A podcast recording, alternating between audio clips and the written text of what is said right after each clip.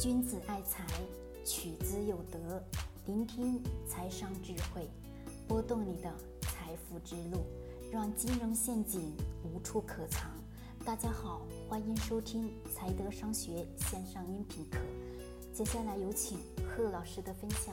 晚上好，那我们今天呢来聊一聊财商教育的本质是什么？自古教育为育人而教，人以传承智慧而强。我们先说一说我们学习的目的是什么。一零年的四月初，在一个远离城市喧嚣的一个小地方，这里的人呢朴实而又勤劳，从小接受的教育来自于千万农村家庭一样的观点：知识改变命运。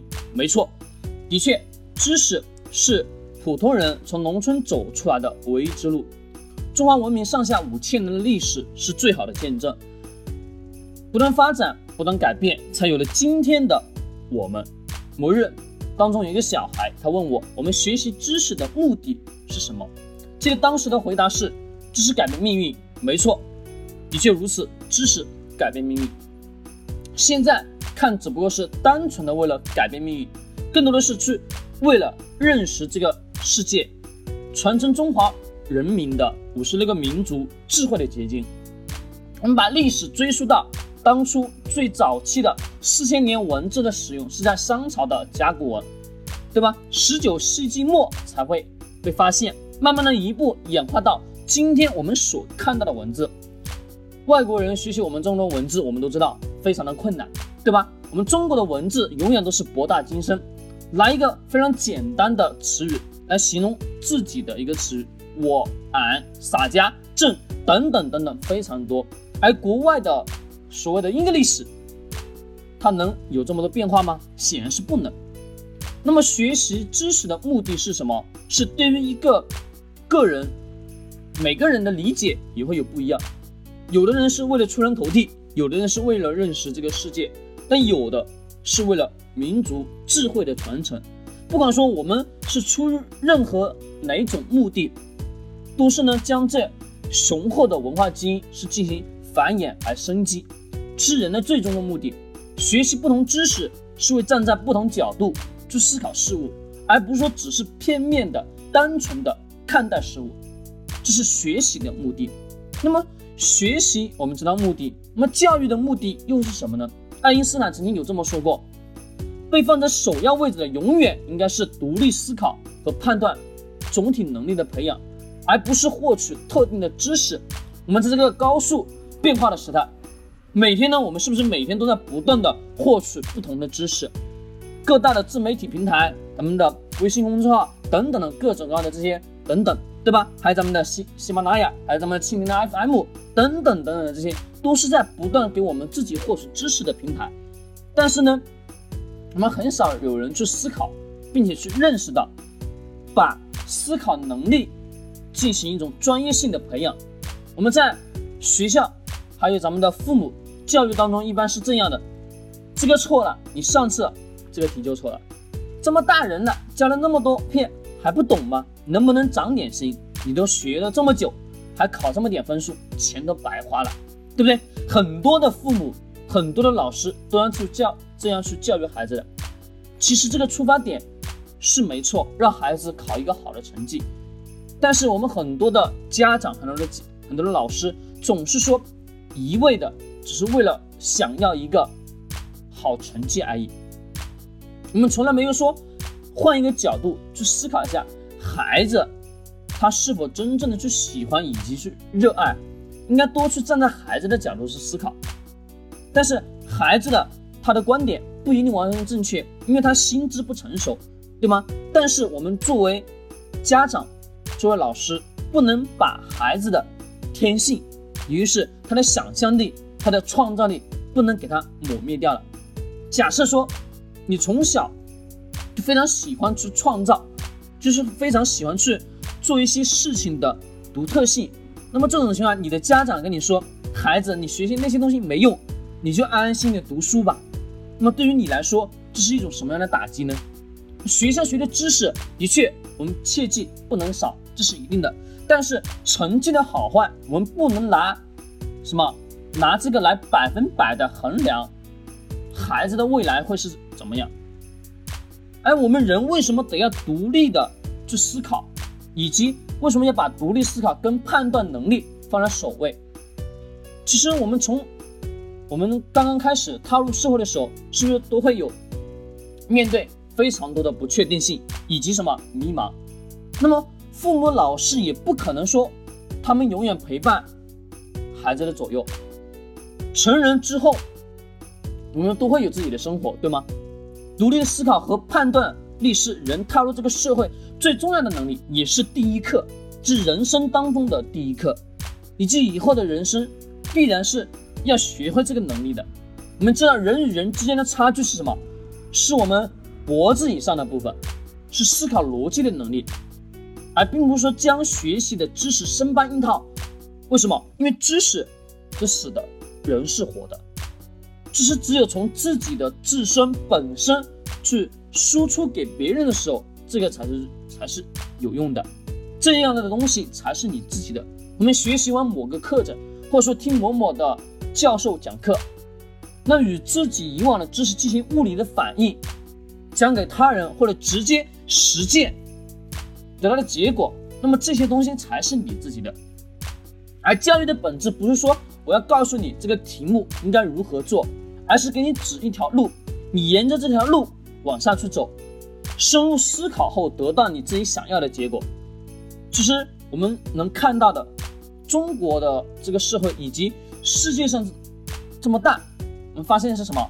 有才华的穷人太多太多，因为知道非常多知识，明白很多道理，却没有将其转化为自己的东西。在转化的过程是在形成自己的独立思考。学一遍，我们通常讲，学一遍你不如讲一遍，讲一遍你不如去做一遍。与其它的结果是跟你只是听了一遍，说了一遍，做了一遍，结果完全是不一样的。你做是一种结果，你不做又是另外一种结果。所以说，没有实践与思考，再好的这个知识别人传给你，那都是无用的。只有把这个知识传到你脑海当中，进行物理反应之后。才能得到你所想要的结果。那么我们很多的父母呢，总是对孩子的教育教科书式的这种教育，重点不是这么去教育孩子，而是什么呢？要正确去引导孩子进行思考。有了自我思考，结果判断力自然会增加。当然，前提一定是正面的思维。你看，为什么说在同龄的人中，出社会早的孩子永远都要比？出社会晚的孩子要成熟，难道仅仅只是历练的一部分吗？很显然不是。重要的是什么？重要的是这个孩子在这个过程当中，他没有任何的依靠，他只能是从自我去不断的突破，只有不断的自我去反思，让自己变成强者。那么这种情况下，他就只能去思考。我今天做的这些事情，我做了这等等的一系列，是否是正确？我为什么这件事情又做成这个样子？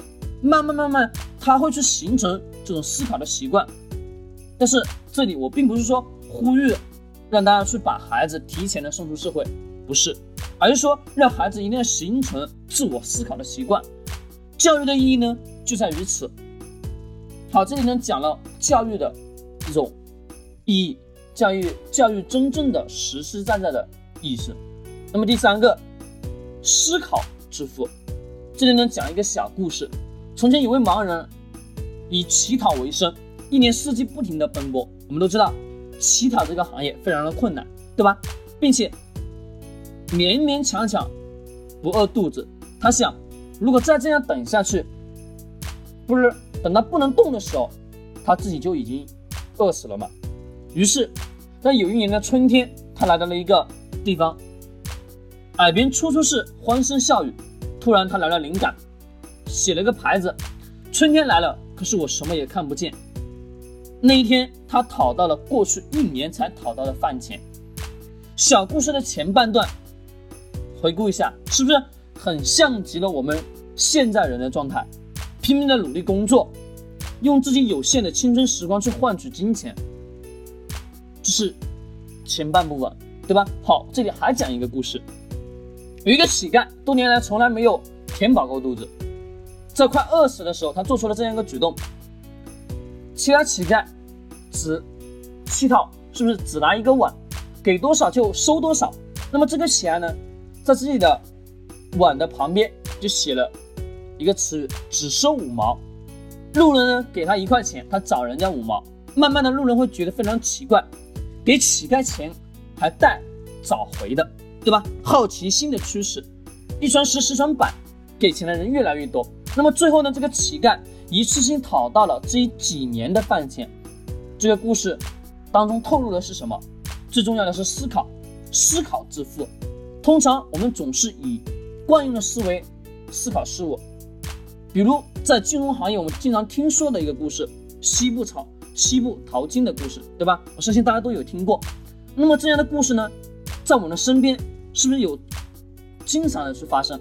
可能是一些非常小的事情，可能是一些小商小贩在做生意的时候会运用到的。那么知识呢，是让我们看见更广阔的世界；思考是让我们走出困境的唯一方法。前提是一定得要去行动。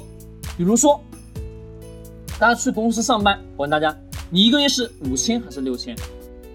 再反问，人一生的平均寿命是七十八年，其中有二十八年是在睡觉，那么仅仅仅只是睡觉的时间就占据了我们人生的三分之一，百分之三十的人是不是有有什么有睡眠的问题？大概我们花在工作上的时间只有多少？只有十年的时间？不对，应该是四十年的时间，甚至更久。但是我们减去社交、吃喝、购物，还有什么照顾孩子、上下班时间，我们能工作的时间就只有十年时间。十年时间挣的钱多吗？就像我刚刚前面所说的，你一个月挣五千，十年的工作时间下来，你能攒下多少钱？你减去所有的开支，虽然说这个过程当中有升职、有加薪等等的不确定因素，但是各位。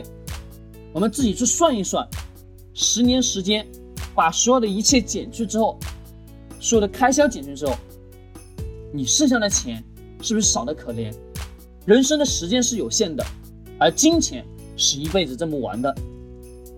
一直在那个低维度的挣钱模式当中，那么你挣的钱肯定是有限的，对吧？那么这个是属于什么？属于不能自拔的阶段。我们很多人是总是。想要突破现有的这个困境，就是我能否把我的收入再提高一点，对吗？那么这个重要的是，我们自己先从思维上去改变，只有把这个思维改变之后，你就能找到高维度的挣钱的空间。因为呢，我们很多人在思考这件事情的时候，惯性的思考是什么？我想要增加收入。那我就增加工作时时长嘛，对不对？那我问大家，我们工作一天八个小时，你八个小时之后还要再去工作，我问大家，你累不累？累吧？一天工作两份工作、三份工作，是非常非常累。那么这种情况下，你的时间是不是有限的？这是什么？这是非常低层次去获取财富的一种方法。那么高层次的是什么？是用技术跟。更高级的人脉资源去挣钱，技术也就是说我们通常所理解的用手艺，好，我会修车，或者说我会某某技术活去挣钱。但是我问大家，你用这个手艺去挣挣钱的空间是不是也是有限的？